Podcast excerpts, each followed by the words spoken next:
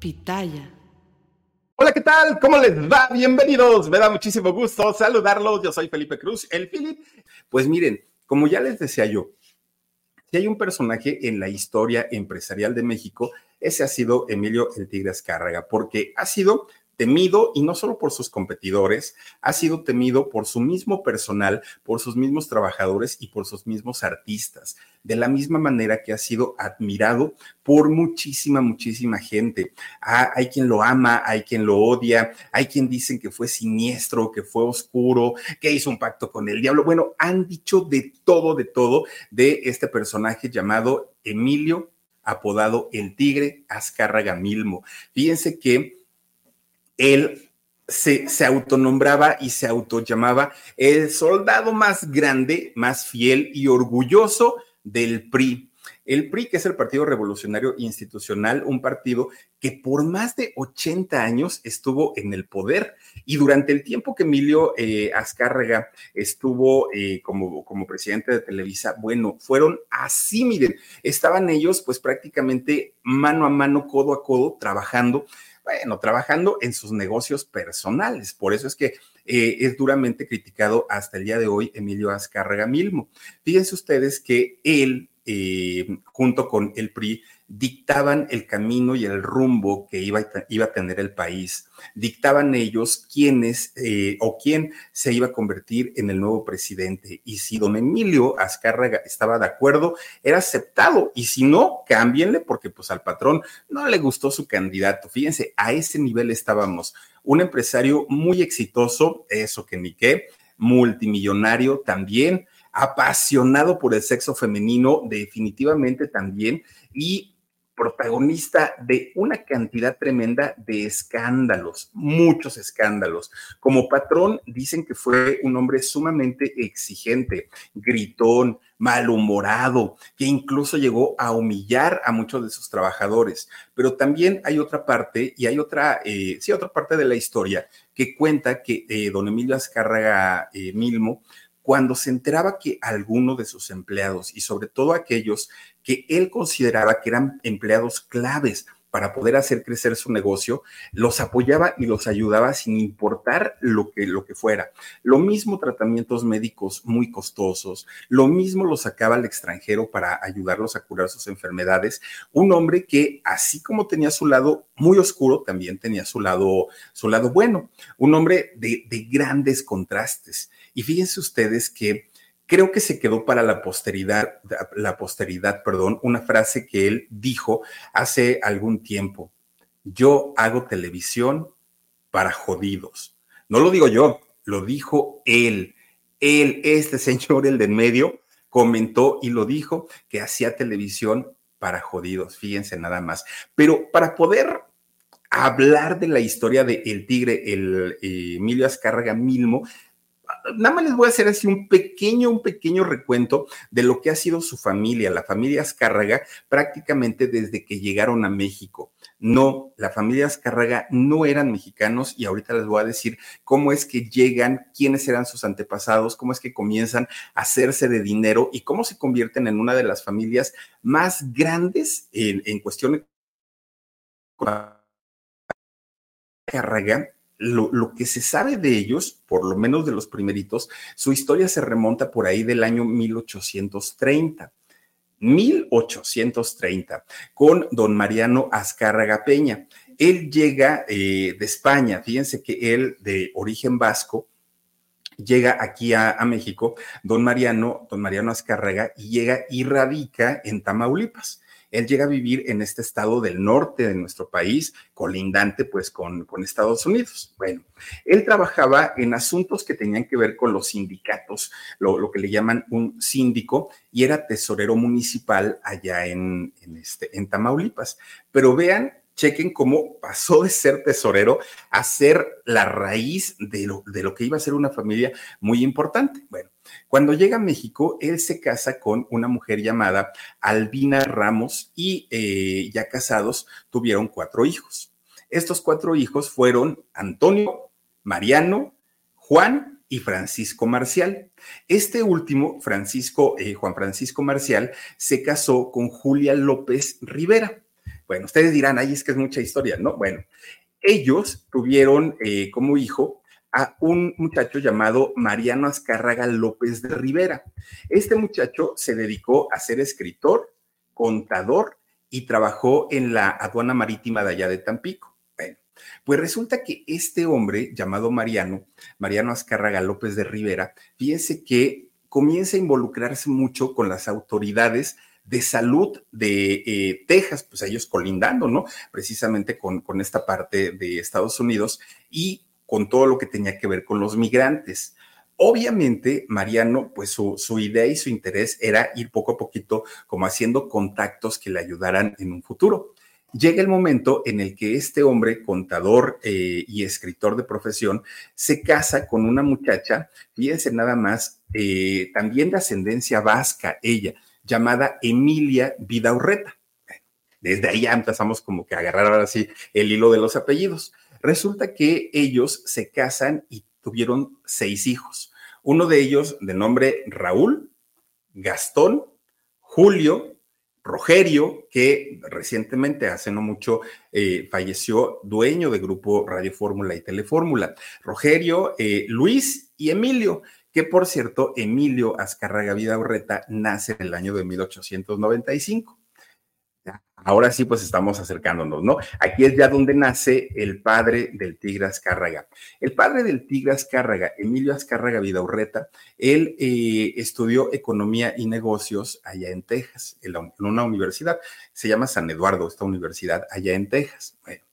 Desde muy joven, este muchacho era de entrada ambicioso, era visionario, era muy trabajador, pero miren, era divaracho y tenía una labia tremenda, tremenda. Bueno, cuando él cumple 17 años, él se sentía ya, primero con la necesidad, porque le gustaban también las chicas, y se sentía con la necesidad de invitarlas a salir a algún lado, pero no tenía dinero y no quería pedirle a su papá. Entonces lo que hace es eh, comenzar a vender zapatos. Así como hoy son los catálogos y se hacen las ventas por catálogos, en esos años vendían con las cajas, cargaban las cajas y eh, vendía zapatos, pero también vendía todo lo que podía. Lo que estaba a su alcance, él lo, lo compraba y posteriormente lo vendía. Ah, porque don Emilio Azcárraga Vidaurreta era buenísimo, buenísimo para las ventas. Eso se le daba, pero solito. Fíjense ustedes que llegó a ser tan importante porque además, eh, pues él que tenía que ver con, el asunto de las aduanas, iba a Estados Unidos, estaba en México, iba a Estados Unidos, llegaba a México y resulta que una empresa eh, americana, una empresa de Boston, se entera que este muchacho, don Emilio Azcárraga Vida Urreta, era muy bueno para los negocios. Entonces, y sobre todo para las ventas, ¿no? Y entonces lo mandan llamar y lo contratan como representante de ventas de Estados Unidos, pero en México. Y fíjense que Emilio o don Emilio Azcárraga Vida Urreta, pues lo vio como una muy buena opción, lo vio como una muy buena oportunidad, pero no para hacer carrera en esta empresa, sino dijo, lo que quiero ver es cómo trabajan los gringos para después, poco a poquito, ir haciendo pues negocio, pero ya en México. Y fíjense que sí, tomó eso como una gran oportunidad. Y él, con el colmillazo que tenía, siendo ambicioso y siendo muy visionario, pues copió todos los modelos de negocio que veía que hacían sus patrones allá en Estados Unidos y los adaptó para la, economía de, México. Él tenía algo muy claro, don Emilio Azcarraga Vidaurreta, el papá del tigre. Su sueño más grande era ser no millonario, multimillonario, era muy ambicioso, pero además de ser ambicioso, era muy narcisista, mucho. Un hombre que solo podía ser él, ¿saben? Él era el único, él era el que importaba, pues un narcisista a final de cuentas. Bueno, pues resulta que él, eh, junto con dos hermanos, eran los que tenían como estas cualidades, ¿no? Uno, obviamente, era él, el otro era Gastón y el otro era Rogerio, que de hecho ellos son los que se convierten de alguna manera pues en, los personajes o personalidades más conocidas en el mundo empresarial.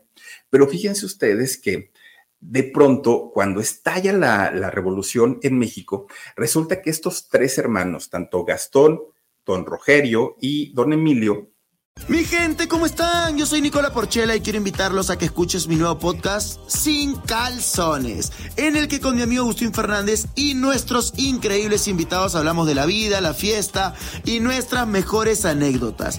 Y obviamente todos los detalles que no contamos en ningún otro lugar, solo lo van a tener acá en Sin Calzones. Ven a escucharnos como más nos gusta estar sin calzones. Ustedes ya saben que nos gusta andar sin calzones por todos lados y a ustedes les gusta vernos sin calzones. Todos los jueves en cualquier plataforma donde escuches podcast y en YouTube. Hicieron algo. Cuando, cuando la revolución estalla, recordemos que los revolucionarios entraban a las grandes haciendas, los despojaban de todos sus bienes, y eh, los dejaban prácticamente en la calle, repartían este dinero y entonces pues los que eran ricos se quedaban prácticamente pobres, ¿no? Entonces ellos se dan cuenta, los tres hermanos, y lo que hacían eh, es decir, a ver, los ricos, teniendo tanto dinero, pues no creo que hayan entregado todo a los revolucionarios, con algo se debieron haber quedado. Entonces, lo que hacían es ir a visitar a estos, estos ex ricos, ahora nuevos pobres, y decían, a ver si te quedó algo en tu hacienda, véndemelo, lo que, lo, que te haya quedado. Bueno, les vendían desde arte, eh, joyas, objetos, objetos de valor, cosas muy costosas. Y fíjense ustedes que se iban y lo vendían todo en Estados Unidos, todo. Pero en realidad, donde don Emilio Azcárraga eh, Vidaurreta empezó a ver el negocito y empezó a darse cuenta que ahí podía haber eh, dinerito, es cuando empieza a comprar centenarios, estas monedas de oro que, con las que antes se, se pagaba en México y pues que eran de uso común pero de pronto, pues al eh, empezar eh, pues, a haber crisis, pobreza y se cotizó el oro, pues resulta que las monedas comienzan a ser de otro tipo de material y el oro se, se elevó mucho. Entonces, estas monedas subieron su valor tremendamente. Don, don Emilio Azcárraga eh, Vida Orreta empezaba a comprar estas monedas de oro y se iba a venderlas a Estados Unidos. Claro que las compraba súper baratas y las iba y las vendía, pues claro, como oro, como oro puro, porque además es oro de 24 quilates el centenario, por lo menos así tiene que ser. Pues resulta que de pronto el gobierno se da cuenta que había una fuga de oro de México hacia el extranjero y no solamente a Estados Unidos. Y entonces el gobierno prohíbe que, que eh, sigan saliendo centenarios de México hacia el extranjero. Y don Emilio Azcárraga Vida Urreta decía, híjole, ¿y ahora qué voy a hacer? ¿Qué voy a hacer? Porque pues, no me están dejando sacar las monedas de oro y ahí es de donde se estaba haciendo de su fortuna. Se le ocurrió a, este señor ir a una fundidora, fundir todo el, oro, hacer los lingotes o las barras de oro y ya llevárselas a Estados Unidos, fundidas. Y él decía, a ver, ¿dónde están los centenarios? Yo llevo centenarios y era una realidad. Él no llevaba centenarios. Llegaba a Estados Unidos con estas barras y las vendía. Ustedes imagínense el dineral en, los que vendía las barras de oro. Era algo tremendo, tremendo.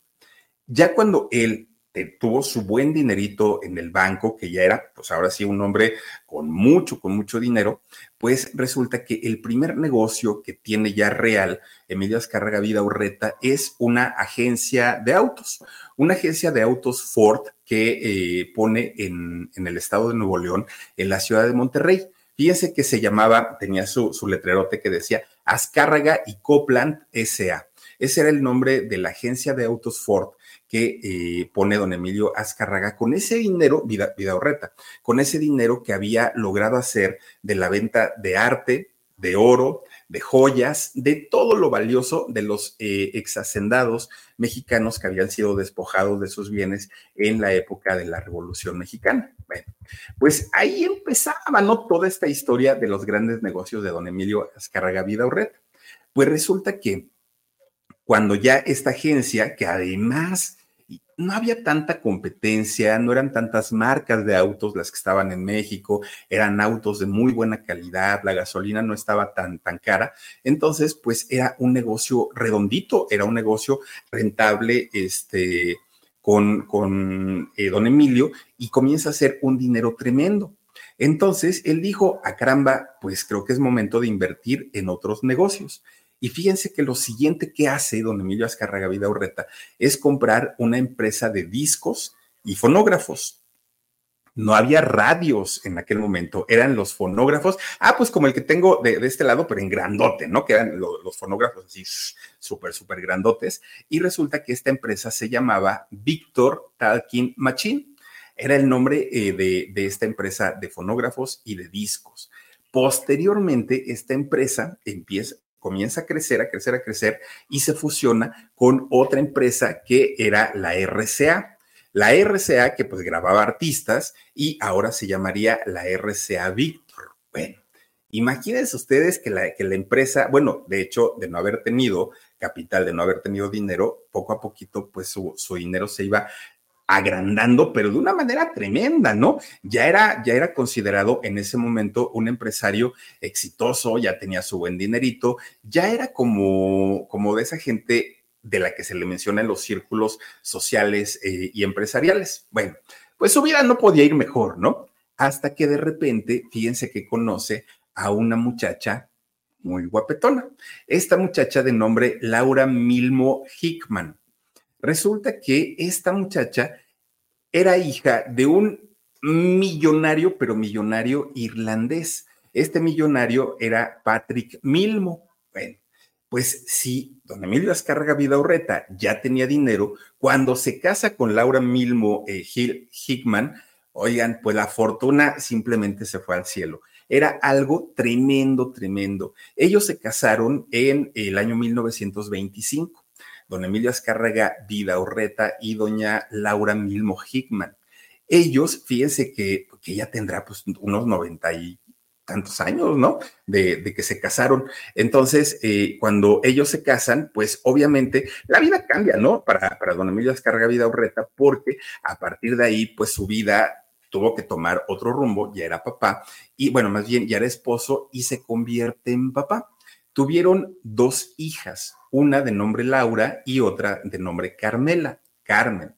Y entonces, fíjense que con, con esas dos hijas, don Emilio Escarga Vida Urreta era el papá más feliz y más orgulloso, pero algo le faltaba. Él decía, es que sí, las niñas y qué bonito, y cuando se casen y entregarlas en el altar y todo, pero no sé, algo me falta, decía don, don Vidaurreta. Bueno, eso que le faltaba, ¿qué creen que era?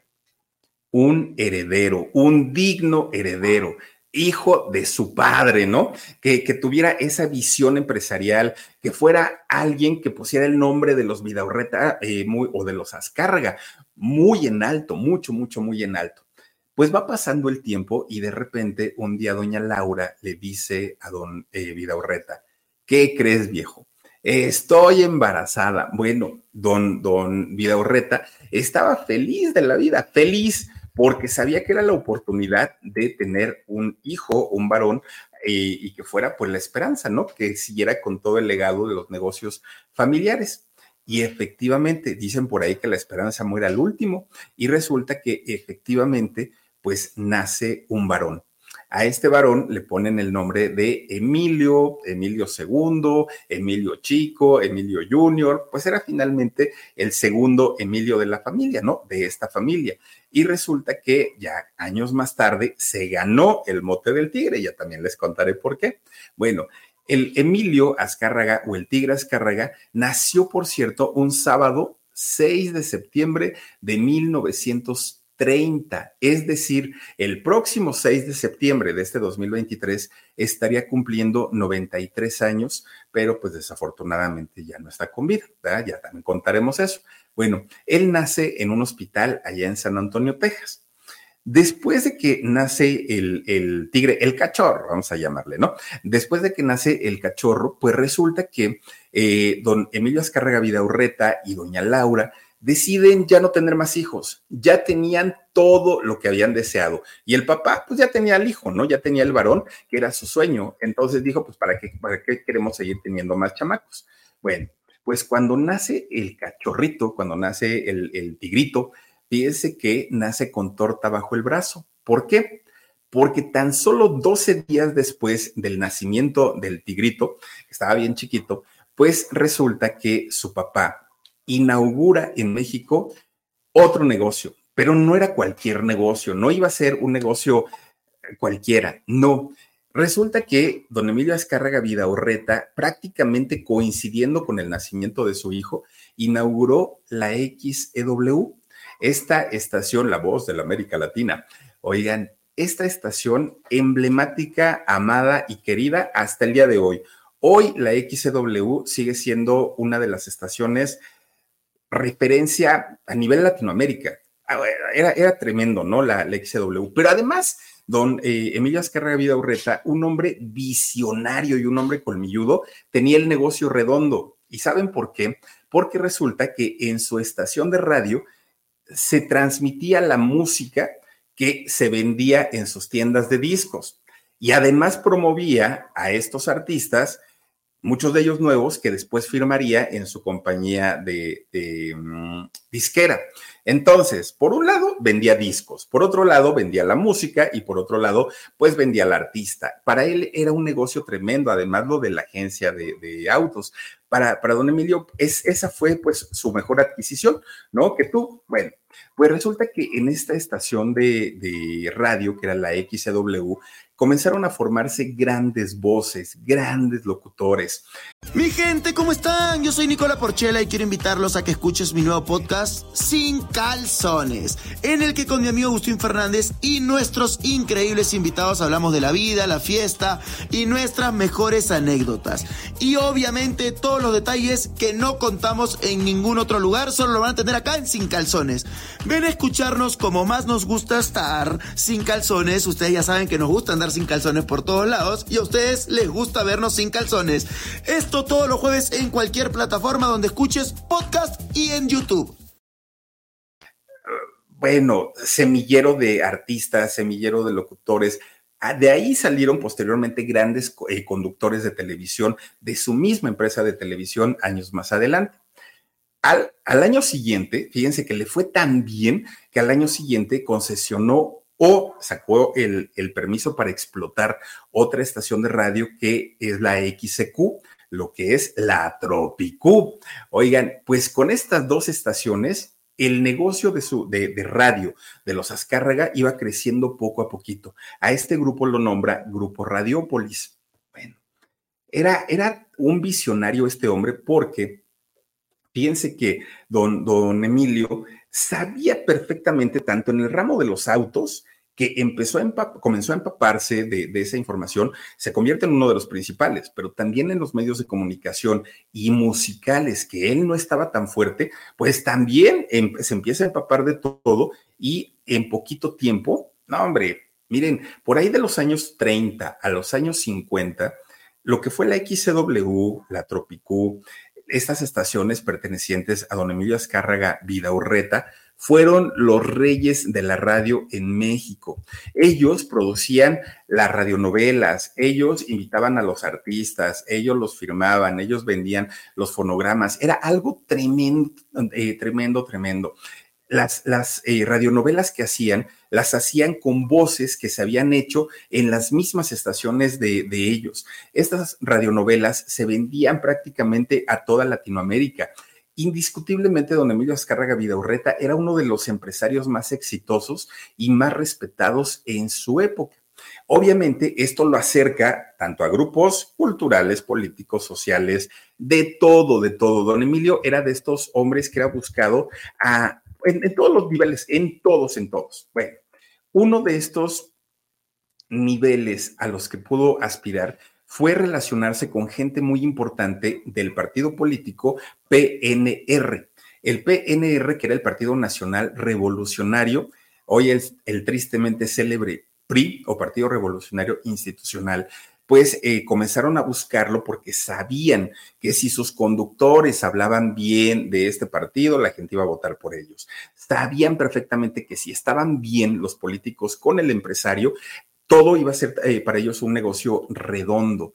Claro, esto le dio a don Emilio Azcárraga Vidaurreta muchísimo más poder. Ya, ya de por sí lo tenía, ¿no? El poder que el dinero da, pero ahora tenía muchísimo más. Bueno, pues resulta que él decía, ok, ya tengo mis coches que vendo, ya tengo mi este, empresa de discos, ya tengo mis tiendas de discos, ya tengo mi estación de radio. Ah, pues ¿qué me puede faltar? Tengo a mis hijos, a mis tres hijos, a mi esposa. Pues resulta que para aquel momento que estamos hablando ya de los años 40, la época de oro del cine mexicano empezaba.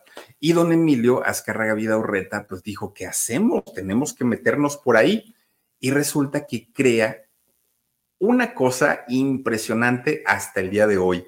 Los famosos estudios Churubusco, estos estudios de cine. Ahí se hicieron casi todas las películas de la época de oro del cine mexicano. Casi todas. Bueno, podemos hablar de que todos los grandes actores pisaron los estudios de Don Emilio Azcárraga Vidaurreta, podemos hablar de una María Félix de Pedro Infante, Dolores del Río, todos los que me digan han pasado por, por ahí, por estos estudios. Bueno, pues resulta que Don Emilio decía, a ver, ya tenemos ahora nuestro, nuestra empresa que produce cine. ¿Y dónde lo vamos a exhibir? A exhibir, dijo don Emilio ay, pues hay que crear una cadena de cines, ¿no? Porque si no, ¿dónde vamos a proyectar esas películas? Y crea entonces una cadena de, cines que aparte, las salas de cine que habían eh, en esos años, que había en esos años, eran salas enormes, enormes. Oigan, por lo menos tres mil personas le cabían a cada cine, por lo menos tres mil. Era una cosa impresionante lo que hizo don Emilio Azcárraga en, aquel momento. Imagínense el dineral que se metía a la bolsa con cada uno de sus negocios, y es que eran muchos. Bueno, obviamente sus hijos, ni, ni Emilio, el, tigrito, ni, ni, sus hermanas, conocieron las carencias. No, hombre, o sea, estos niños nacieron en pañales de oro, eh, tenían absolutamente todo. Lo que no tuvieron fue un papá presencial porque don Emilio Escarga Vida Urreta se la pasaba trabajando todo el tiempo, todo el tiempo.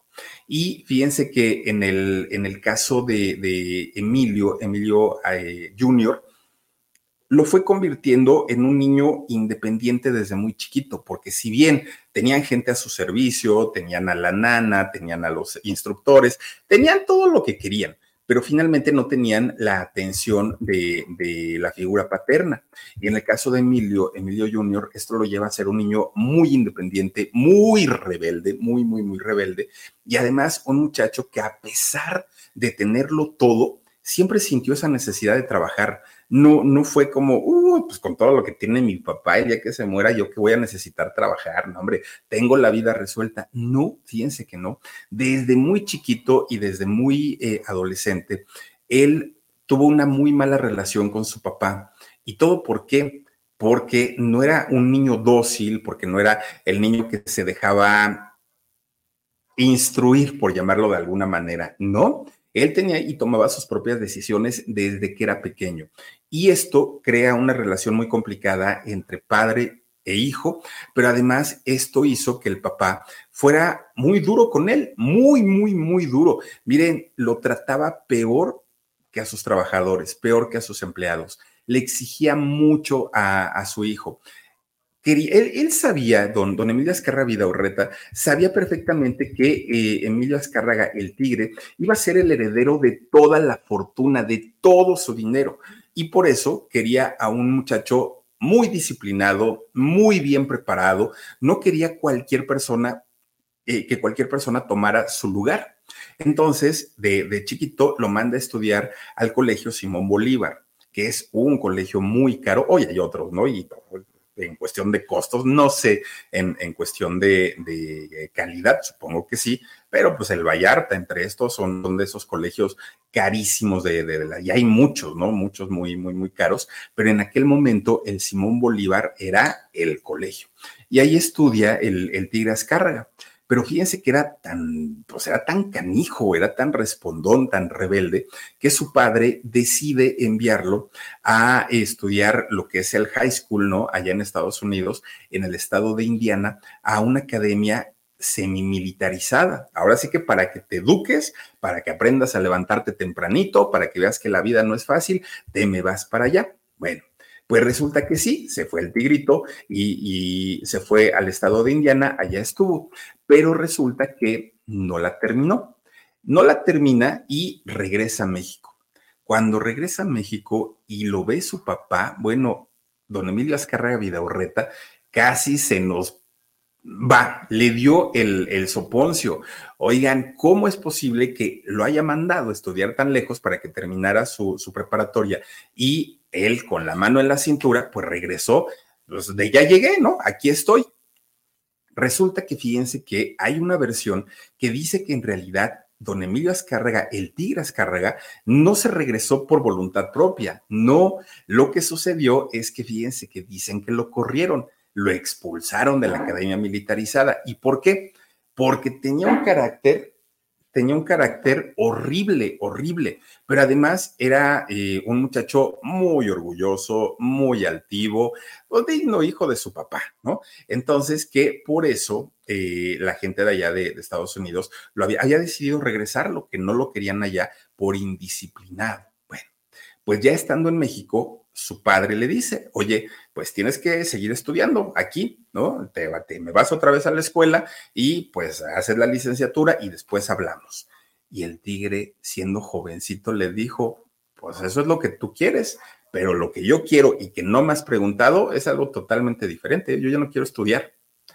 Imagínense nada más, bueno, el, padre, don Vidorreta, le dice, ah, no, y entonces, ¿qué quieres hacer? Ahora resulta, ¿no? ¿Qué es lo que quieres hacer? Bueno, pues resulta que... Mi gente, ¿cómo están? Yo soy Nicola Porchela y quiero invitarlos a que escuches mi nuevo podcast Sin Calzones, en el que con mi amigo Agustín Fernández y nuestros increíbles invitados hablamos de la vida, la fiesta y nuestras mejores anécdotas. Y obviamente todos los detalles que no contamos en ningún otro lugar, solo lo van a tener acá en Sin Calzones. Ven a escucharnos como más nos gusta estar sin calzones. Ustedes ya saben que nos gusta andar sin calzones por todos lados y a ustedes les gusta vernos sin calzones. Esto todos los jueves en cualquier plataforma donde escuches podcast y en YouTube. Le dice, pues quiero trabajar en una de tus empresas, pues tienes muchas, ¿cuál es el problema? Oigan, pues fíjense nada más, resulta que le ha puesto una regañiza, pero regañiza, y le dijo, a ver, ¿y qué se supone que, te voy a poner a hacer en, las empresas? No sabes ni trabajar, no tienes ni experiencia, no terminaste ni la preparatoria. ¿De qué te voy a dar trabajo? Explícamelo. Eres un hijo de papi y sin mí y sin mi, y sin mi dinero, simplemente, pues, ¿cómo te explico que no vas a poder llegar a ningún lado? Entonces, estudia, por favor, chamaco.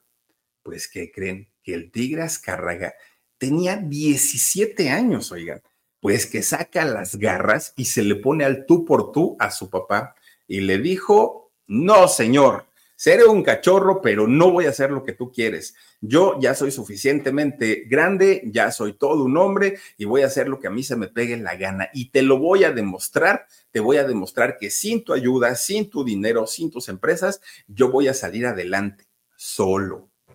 Bueno, don Emilio Azcárraga Vidaurreta se quedó Ahora sí que se quedó de a seis porque dijo, nunca me imaginé que, pues mi chamaco me fuera a responder de, esa manera. Fíjense que lo primero que hace es decir, ya la regué, ya me va a quitar el apoyo económico. ¿Y ahora qué hago? Pues ni tardo ni perezoso dijo, ¿para qué soy bueno? Pues tengo labia, ¿no? Sé, sé, vender y comienza a vender de puerta en puerta enciclopedias británicas. Miren, si si hay, jovencitos aquí que nos estén viendo, hoy toda la información ustedes la encuentran en Google y qué bueno, y, tienen todo muy fácil. Pero en nuestros tiempos, chamacos, cuando no había internet, oigan, teníamos que consultar unos librotes, pero así miren, pesados, pesados y grandotes, grandotes, y que ya nomás creo que existen en las bibliotecas, y tenían, teníamos que leer. Y entonces, quien quería estudiar, sus padres tenían que comprarles bibliotecas, ¿no? Que abarcaban muchos temas, como el Google, pero así chiquito, ¿no? Y entonces, eh, pues eran muy caras, aparte de todo, estaban muy bonitas. Y el Tigre Azcarraga comienza a vender estas enciclopedias de puerta en puerta, tocando de casa en casa a ver quién le compraba una enciclopedia británica. Obviamente, como tenía mucha labia, se da cuenta que sí le iba muy bien, comienza a vender, comienza a vender, porque envolvía mucho a, las señoras, ¿no? Era su fuerte del, del Tigre Azcárraga. Como sea, él iba ya sacando su dinerito. Bueno, Pues resulta que mientras el tigre estaba sacando ya su, su dinerito y el papá viéndolo, el papá ya siendo una, una, una, figura importante en el mundo empresarial, pues decía, ay, este chamaco, bueno, pues ya no, ahora sí que siga vendiendo sus cosas. Pero resulta, fíjense ustedes que, ay, miren, Omar, gracias, gracias. Esas son las enciclopedias, ¿no? De, uh, esa es la británica, Omar. Ah, bueno, miren, eh, esos eran los, los tomos y los vendían así todos por, en, en, conjunto, ¿no? Porque uno traía de historia, otro traía de arte, otro traía de naturaleza, en fin. Bueno, pues resulta que mientras eh, el hijo vendía estas enciclopedias y se ganaba su dinerito, resulta que el padre don Emilio Azcárraga Vidaurreta, fue invitado a la primera transmisión de la Serie Mundial de Béisbol por televisión. Esto ocurrió en el año 1947. Entonces, cuando don, don Emilio Azcárraga Vidaurreta presencia esta transmisión, era la primera vez que se hacía esta transmisión eh, a nivel internacional por la televisión. Don Emilio Azcárraga Vidaurreta, siendo un hombre tan visionario, tan, tan, tan visionario, dijo, mmm, esto en un futuro va a ser un negociazo. Todas las casas van a querer tener un aparatito de esos. No, hombre, yo voy a vender todo lo que tengo y voy a, comprarme una, un canal de televisión, dijo él, porque yo quiero eh, llevarla a México y comercializarla, dijo don, don Emilio Azcárraga Vidaurreta, pero no pudo y no pudo porque la primer concesión que se dio en México se la dieron a un empresario llamado Rómulo O'Farrill. Resulta que este empresario gana esta concesión. En, eso de decir gana, ya sabemos que son compadrazgos, ¿no? Pero esto fue en el año 1950. Le dan esta concesión para que pudiera operar el Canal 4 de la Ciudad de México, XHTV. Bueno, pues resulta que don Rómulo pues, le come el mandado a, don Emilio Azcárraga Vidaurreta. Tuvo que esperar don Vidaurreta un año completito para que el gobierno le otorgara a él una concesión para que pudiera operar un canal de televisión, no un grupo, no Televisa, no tantos canales, un canal. Este canal era la XCW Televisión, el canal 2, hoy conocido como el canal de las estrellas, ¿no? Bueno, pues resulta que después de esto, fíjense que eh, pasó yo creo que también como un añito, un añito y medio, cuando el gobierno concesiona otro canal, pero ya no se lo da a don Emilio Azcárraga Vidaurreta, se lo da a don Guillermo González Camarena aquel hombre, aquel ingeniero mexicano, por cierto, que inventa la televisión a color. Bueno, a él le concesionan el canal número 5, que es XHGC, ¿no? Y entonces, pues de esta manera, el, el, digamos que los empresarios dedicados al ramo de la televisión no era uno, no eran dos, era en realidad un grupo grande de empresarios, pues que cada uno iba a administrar un grupo televisivo. Bueno, pues ya con su nuevo juguetito, don Emilio Azcárraga, que, era la televisión, don Emilio Azcárraga Vida Urreta manda construir unas pequeñas instalaciones, ¿no? Pues hay algo, algo sencillito, nada más para, para los cuates. Manda construir un edificio llamado Televicentro. Esta empresa ah, grandísima que se encuentra en Avenida Chapultepec y que ocupa prácticamente una cuadra de, de construcción. Imagínense nada más. Bueno, pues don Vidaurreta, que sabía perfectamente que la televisión en ese momento, de entrada no había aparatos televisivos en México y quienes lo tenían eran personas de mucho dinero, ¿no? Eh, era gente pues, de, de la alta sociedad que se daba el lujo de tener un televisor en casa y en blanco y negro.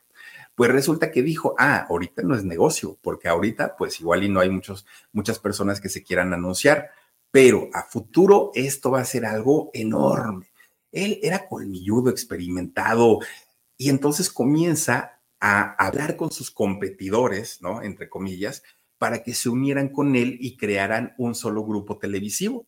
De esta manera, fíjense que se crea algo o una empresa llamada Telesistema Mexicano. Telesistema Mexicano, pues fue lo, el, digamos, el inicio de lo que sería posteriormente Televisa. Don Emilio Azcárraga Vidaurreta ya era grande, pero todavía no era uno de los reyes, todavía no les faltaba. Bueno, pues resulta que mientras él estaba bien metido en sus negocios, mientras él estaba así, pero mire, ya sí, eh, pues creciendo el dinero a más no poder, Su chamaco pues, seguía todavía vendiendo las enciclopedias, lo cual no es malo, ¿eh?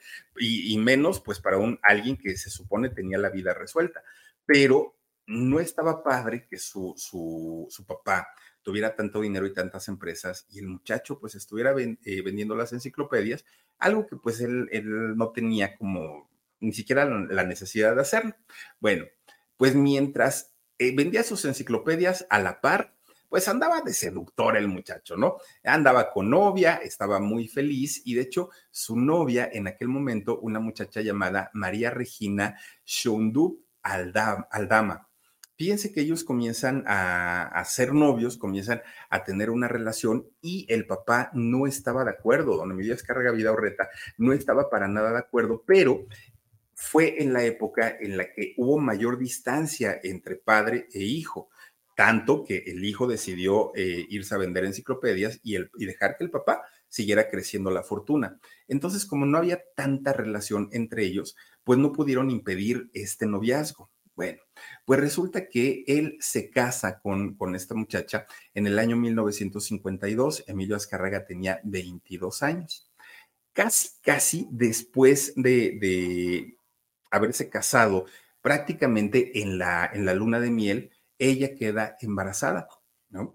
Y entonces, pues eh, Emilio, el tigre, pues más que nunca necesitaba trabajar, necesitaba trabajar para su esposa, necesitaba trabajar ahora para, para su hijo. Pero fíjense que eh, esta chica se, digamos que desde que se casa con, con, Emilio, comienza pues a sufrir de diferentes dolencias. Una de ellas era fuertes dolores de cabeza, le dolía mucho. Y esto era porque ella padecía eh, epilepsia. Y recordemos que en esos años, pues no era una, una enfermedad de la que se supiera tanto y que hubiera tantos medicamentos. Entonces, los dolores eran insoportables. Emilio la lleva al doctor y fíjense que le detectan, además de la epilepsia, un tumor en la cabeza. Todos los problemas de salud que, tenía, todo lo que estaba pasando eh, esta muchacha, Regina, fíjense que ocasionan que el embarazo, eh, el parto se adelante. Eh, empieza con los dolores de parto, nace su bebé prematuramente y eh, había sido una niña.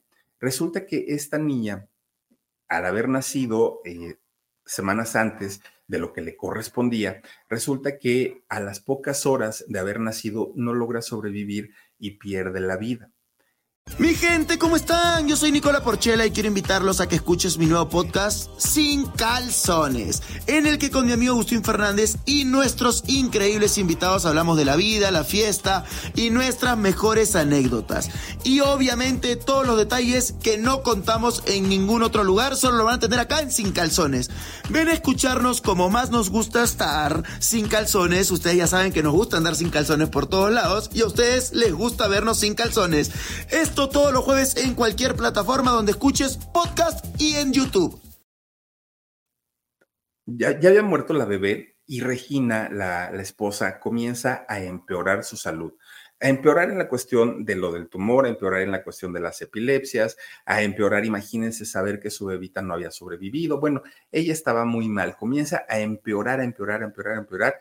Emilio en ese momento, el tigre, no le importó no tener una buena relación con su papá, le pide de favor eh, un avión privado para que pueda llevar a Regina a Nueva York, para que la eh, comiencen atender a los mejores especialistas, los mejores médicos y pues trataran de hacer algo por salvarle la vida, pero eso no, no pasó. ¿Por qué? Porque Regina pierde el conocimiento, conocimiento que nunca recobra y ya estando sin, sin conocimiento, pues pasaron pocos días y ella pierde la vida. Emilio Azcárraga, el tigre Azcárraga, estaba muy triste, muy, muy, muy triste. ¿Por qué? Porque recientemente su hija y su esposa habían muerto. Imagínense el, dolor tan fuerte, ¿no? Para, para, este hombre. Bueno, pues resulta que a partir de allí, el carácter de, Emilio, del Tigre Azcárraga, comienza a endurecerse, comienza a ser frío, comienza a ser calculador, comienza, y no es que se haya convertido en una mala persona, simplemente, pues, su panorama de vida cambió totalmente, ¿no? De ser un chamaco trabajador, de ser alguien que le gustaba pues estar como contrariando a todo el mundo, ahora veía las cosas de una manera totalmente distinta. Su carácter cambió radicalmente. Bueno, pero también, por otro lado, dijo, bueno, sigo joven, ¿no? Soy viudo, pero sigo joven. Y entonces agarra la vida loca. Fíjense que comenzaba a ir, pues un junior, todo un junior a, final de cuentas, y comenzaba a ir a cuanta fiesta lo invitaran, a esa iba, ¿no? Comienza a viajar por todo el mundo, comienza pues a darse esa, e, ese tipo de vida al que no estaba acostumbrado y que no había hecho durante mucho, durante mucho tiempo. Era como su manera de curar las heridas, ¿saben? Era como, como su manera de, de tratar de que la mm, tristeza no le pegara tanto. Y obviamente al ser joven y tener esa personalidad que yo no lo conocí físicamente, pero la gente que llegó a verlo decían que tenía un magnetismo, una personalidad, una masculinidad, que bueno, era otra cosa. Pues resulta que romances no le faltaban. Cuánta muchacha quería estar con el tigre Azcárraga. Y él en ese momento no quería nada serio con nadie, con, con ni una sola, ¿no? Era todo un chamaco, todo un junior. Lo que quería era presumir un carrazo, lo que quería presumir era la ropa, todo, pues, pues, digamos que lo que cualquier chamaco quiere vivir a esa edad. Pues resulta que estando, digamos, ya, ya habiendo enviudado, habiendo conocido lo que era tener una, una esposa, una esposa embarazada, pues eso hizo como que entendiera un poquito el por qué su padre era tan estricto con, él. Y comienzan a tener ellos un tipo de relación más cercana. Fíjense que su papá sí lo quería y sí entendía, ¿no? Eh, todo lo que había vivido su hijo. Pero, y aunque lo veía ya de una manera diferente, ya lo veía más maduro, fíjense que su papá, don Emilio Azcárraga Vidaurreta, no confiaba del todo en él. Fíjense que no. Eso obviamente lo notó el tigre Azcárraga y luchó durante mucho tiempo por ganarse la confianza de su papá, por ganarse el cariño, todo esto que él, que él eh, había deseado desde pequeño, luchó. Y fíjense ustedes que es en esta época cuando le dice a su papá, a ver, Emilio, a ver, cachorro, si ya entendiste, si ya aprendiste la lección, si sabes lo que quieres ser en la vida, está perfecto. Ahora sí, te me vas a trabajar a una de, de las estaciones de radio de las que tenemos. No lo iba a mandar a la televisión, no lo iba, no, lo iba a mandar a las estaciones de radio y lo pone a trabajar en el departamento de ventas y publicidad. Lo hizo tan bien el, el Tigres Carrega, lo hizo tan bien que fíjense que logra conseguir contratos muy importantes para anunciarse en la cadena de radio de su papá, pero eran contratos por meses, cuando normalmente, pues estos contratos, ay Dios mío, por acá se me subió, quién sabe que, anda por ahí caminando. Oigan, pues resulta entonces que el, tigre estaba feliz de la vida, tanto que su papá le dijo, ahora te vienes a televisión, vas a hacer exactamente lo mismo ahí en el canal 2, pero pues obviamente ahora ya va a ser eh, más, el, el, costo de los anunciantes va a ser mayor, ahora tenemos que ganar más, esto, y lo empieza pues digamos a orientar, ¿no? A su hijo para que él encuentre la forma de hacer un negocio redondito, redondito. Y así lo hizo. Y fíjense ustedes que cuando Emilio Azcarraga, el tigre, llega a la televisión, le pregunta a su papá, bueno, ¿y aquí cuál es tu manera de vender para yo saber qué modificaciones o si les voy a dar continuidad a lo que tú estás haciendo? Y su papá le dijo, no, no, no, aquí hacemos lo mismo que la radio. Aquí vendemos espacio para los comerciales y ya, nada más, es lo único que hacemos. Y entonces el tigre le dijo, te propongo algo mejor no vendas un espacio de 20 segundos, un espacio de 30 segundos, que si bien los podemos cobrar bastante bien porque es televisión, yo te propongo otra cosa. Vamos a vender medias horas, en el mejor sentido de la palabra, ¿no?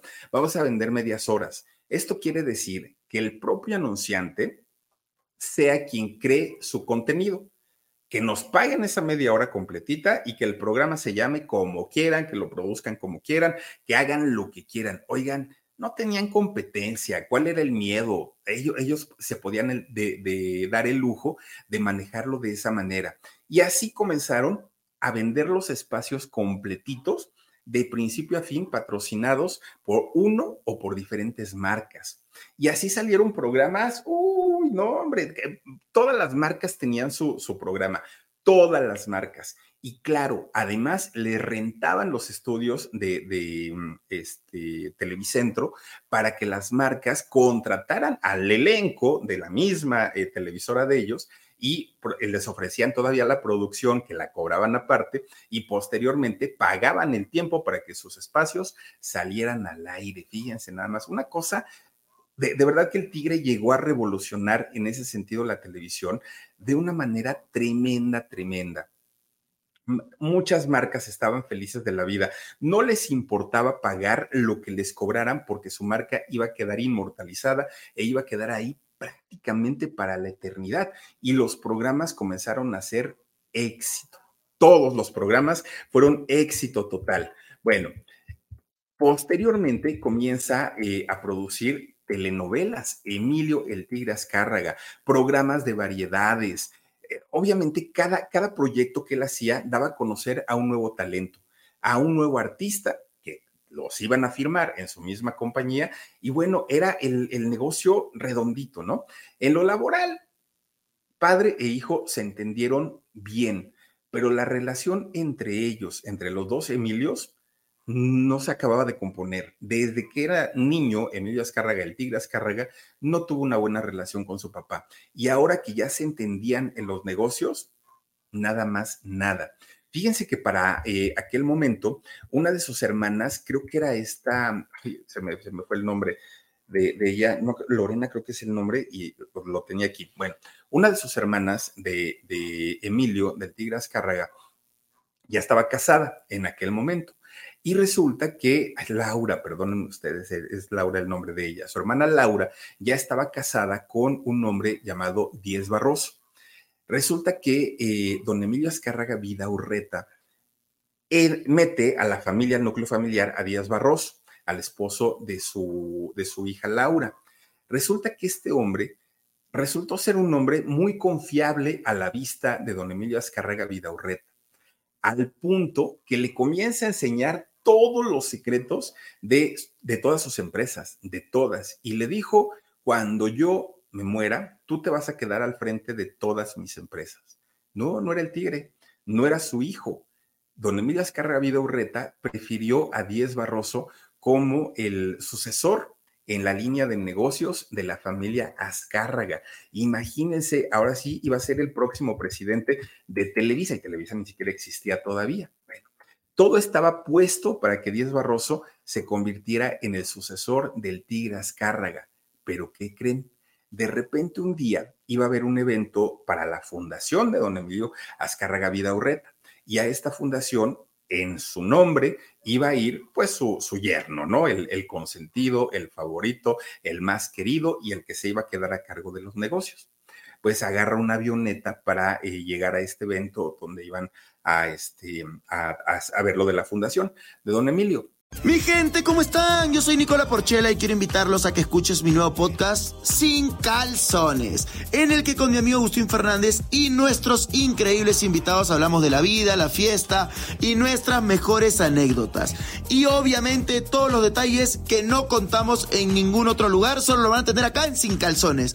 Ven a escucharnos como más nos gusta estar sin calzones. Ustedes ya saben que nos gusta andar sin calzones por todos lados y a ustedes les gusta vernos sin calzones.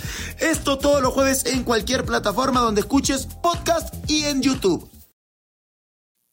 Resulta que la avioneta en la que viajaba Díez Barroso, pues se accidenta, se cae sobre lo que era el lago de Texcoco, ¿no? Bueno, que ya tampoco había lago en ese momento. Se cae ahí y pierde la vida. Cuando pierde la vida, obviamente, eh, don Emilio Escarrega Vida Urreta sufre y sufre muchísimo porque pues era su esperanza, ¿no? Era su gallo.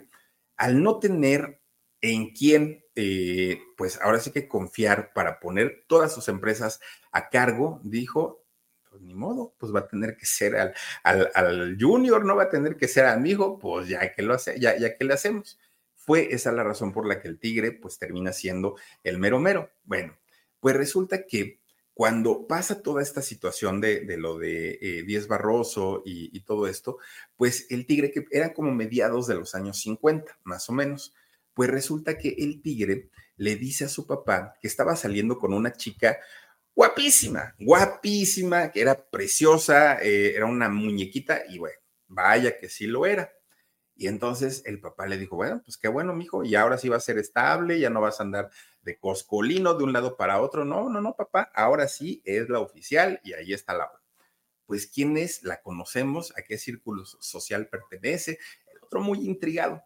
Cuando le va diciendo el nombre, bueno, don, don Emilio Azcárraga Vidaurreta casi se nos va.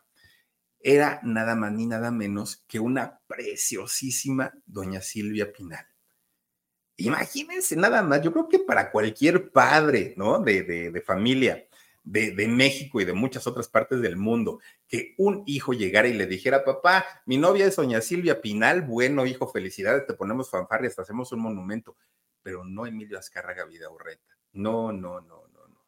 ¿Cómo crees? Estás, bueno, le dijo de mil cosas. Es una farandulera, es empleada de nosotros. ¿Sabes que está divorciada?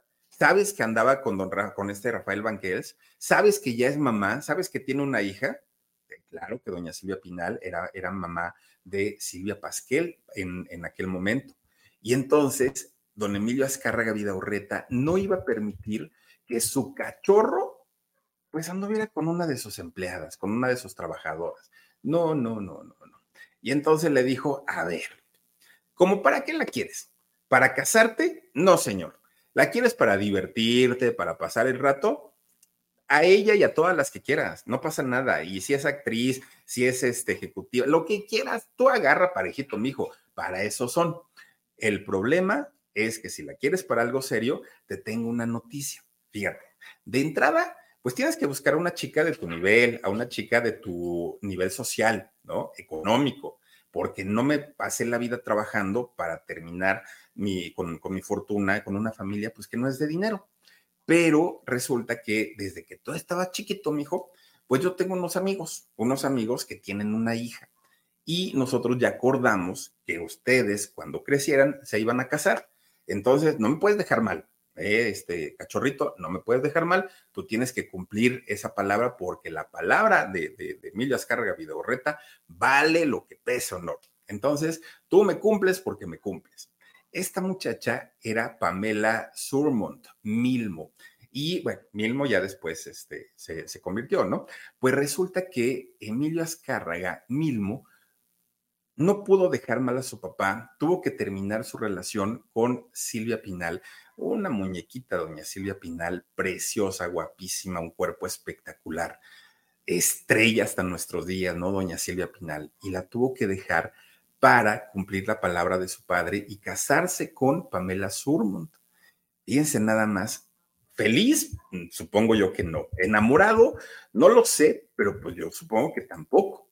Bueno, él lo hizo porque sabía que las decisiones de su padre no se discutían y la última vez que le había discutido a su padre le había costado el alejamiento con él y haber tenido que trabajar vendiendo enciclopedias. Y entonces se fue con, con esta muchacha y en el año 1959 se casa con ella en París. Doña Silvia se queda, pues obviamente muy triste, que ya luego arreglaron las cosas y terminaron siendo grandes amigos. Pero en aquel momento doña Silvia se quedó dolida, se quedó muy, muy, muy triste. Bueno, resulta que eh, ellos, ya como nuevo matrimonio, que se casan en el año 1959, fíjense que eh, Pamela y Emilio tuvieron tres hijas. Una de ellas fue Paulina, que Paulina, por alguna razón, siendo adolescente, fallece, pierde la vida. Las otras dos hijas fueron eh, Ariadne y Alexandra.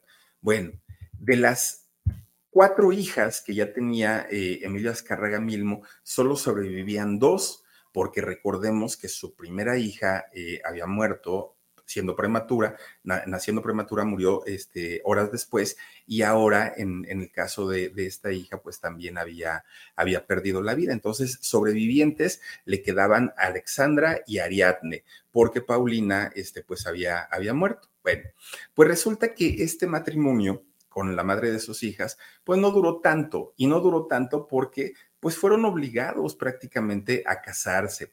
De hecho, peleaban muchísimo, hubo infidelidades y no unas de parte del tigre hacia Paulina, fueron muchas, muchas, muchas. Duraron dos años y terminaron divorciados.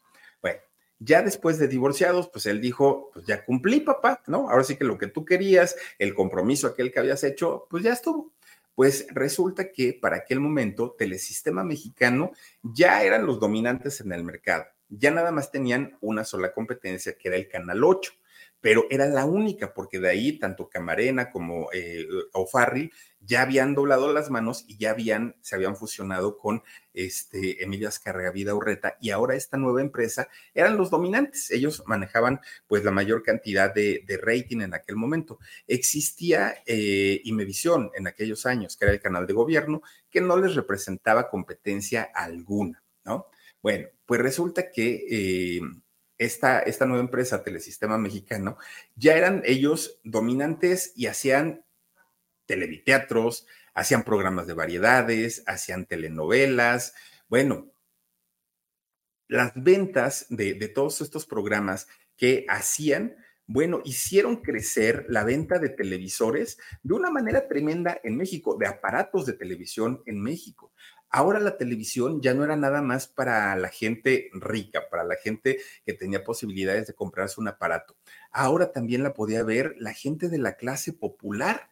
Y fíjense que el, eh, Tigre Azcárraga logra hacer un convenio en el que cuando una televisión era comprada, llevada a casa y encendida, el primer canal que se, que se viera estaban programadas para eso, fuera el canal 2, perteneciente obviamente a Telesistema Mexicano. Bueno, pues cada vez eh, viendo el éxito de, las empresas, don Emilio Azcárraga Vidaurreta le iba dejando más responsabilidades a su hijo.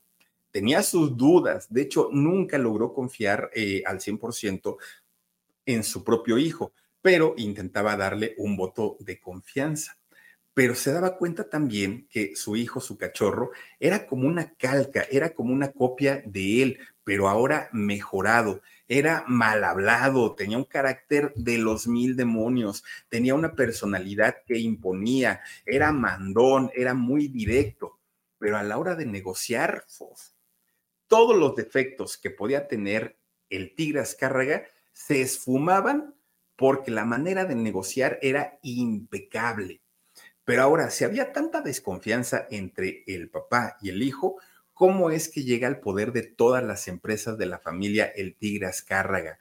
¿Cómo se relaciona eh, Emilio Azcárraga el Tigre con la política? ¿Cuántos más romances tuvo? ¿Quiénes fueron sus mujeres? ¿Cuántos hijos tuvo? ¿Cuáles fueron todas las polémicas?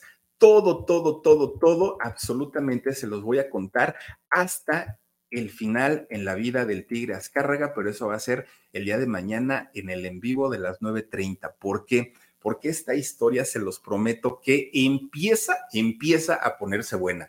La historia del Tigre Azcárraga comienza a ponerse en, en su punto, porque vamos a abordar también la decadencia de Televisa. ¿Cómo es que todo lo que de pronto se construye con tanto sacrificio, viene de pronto alguien y dice, ay, perdón, ya la regué. Bueno, pues total, mira, ni me, ni me había costado trabajo.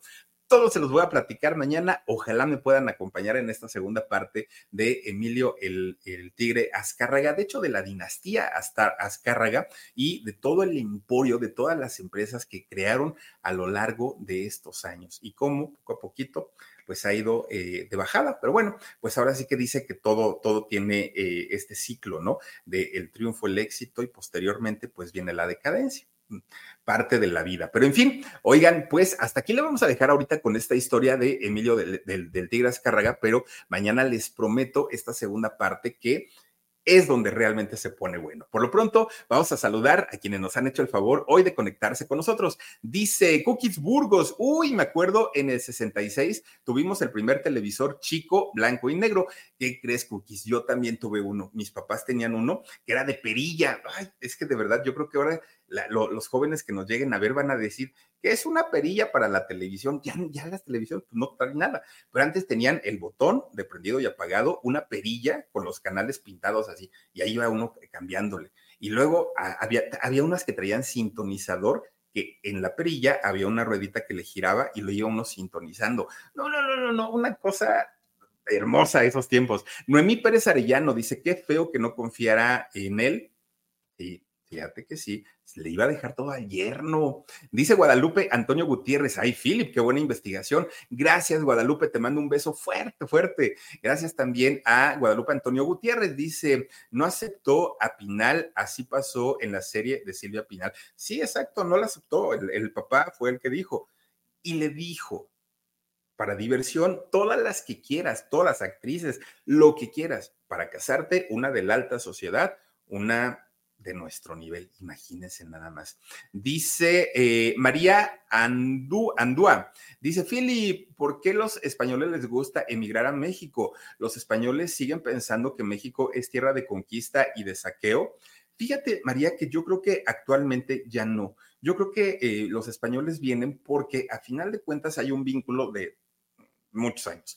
Pero aparte de todo, no, no sé si eres mexicana o no, pero te platico que México es un país tan bonito, tan hermoso. Tenemos de todo. Tenemos mares, ríos, montañas, desiertos, eh, todos los climas, eh, eh, la comida. Bueno, ahora mismo que yo me encuentro en la Ciudad de México y que se está efectuando este evento tan importante, cultural, multicultural, de la Guelaguetza. Tú no tienes idea lo hermoso que está ahorita Oaxaca, las calles, los adornos, las tradiciones, las vestimentas, el mezcal.